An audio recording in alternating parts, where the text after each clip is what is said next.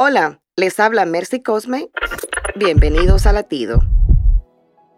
La oración es un tiempo íntimo y crucial con nuestro Padre Celestial. Aunque podamos alabar y aprender versículos bíblicos, nada puede reemplazar nuestro diario encuentro con Dios.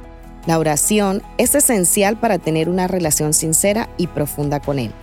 En un mundo lleno de distracciones, es fácil desviar nuestra devoción hacia los ídolos del entretenimiento, el trabajo e incluso el activismo en la iglesia, y en lugar de desafiar estos ídolos, le damos un lugar que solo Dios merece. Sigamos el ejemplo de Jesús, quien se destacó por su comunión con el Padre. Dios merece una vida comprometida, en la que la oración sincera sea un ingrediente esencial.